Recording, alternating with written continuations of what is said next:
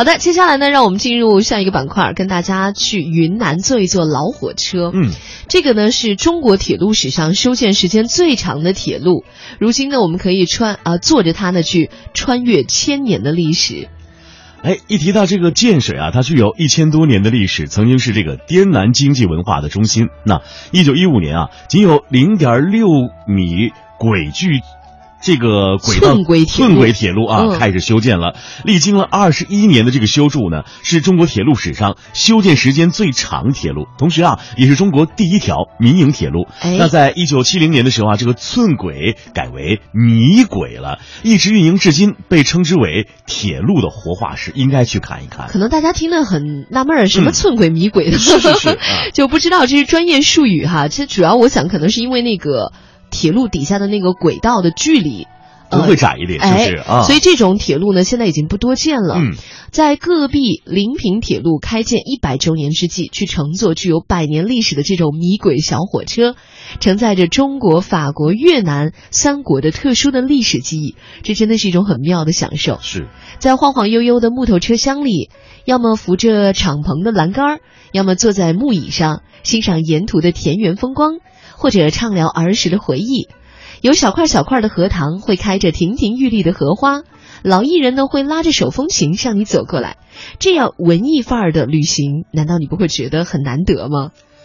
上午的九点十一分，小火车启程了，从这个临安站出发。小火车啊，就从民居旁穿过，啊，这个铁路两边的人啊，会放上手上的活儿，转过头来笑眯眯的看着小火车。哎，到了九点三十一分啊，小火车到达了双龙桥站。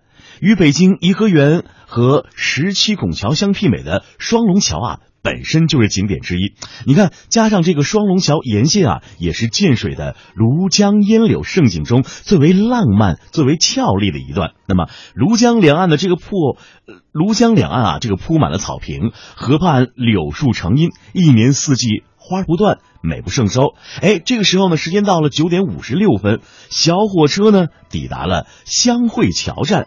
这里的站啊，尤其是它的站房，同样是具有法式风情建筑。那台湾朋友喜欢说法式啊，真的是有一种浪漫的感觉。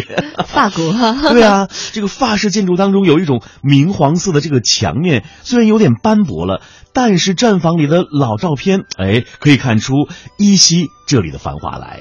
十点二十三分，小火车在行驶了一个多小时之后呢，终于抵达了终点站团山站。从这儿下来呢，就可以步入团山村，踩着青石板铺就的小路，映入眼前的便是白墙灰瓦。细细的品味这一片清末年代建的古民居。嗯，怎么样？这趟旅程听起来还是蛮有诱惑的吧？给大家送出一些旅行小贴士吧。好的。呃，如果在这个建水啊，尤其是建水米轨小火车啊，先期呢是开通了四个站点。刚才我们给大家介绍了是什么临安站啊、双龙桥站啊、湘汇桥站和团山站，就这四站。嗯，小火车的车票呢是接受电话订票的，电话预订系统的开放时间呢是上午的九点到下午的四点。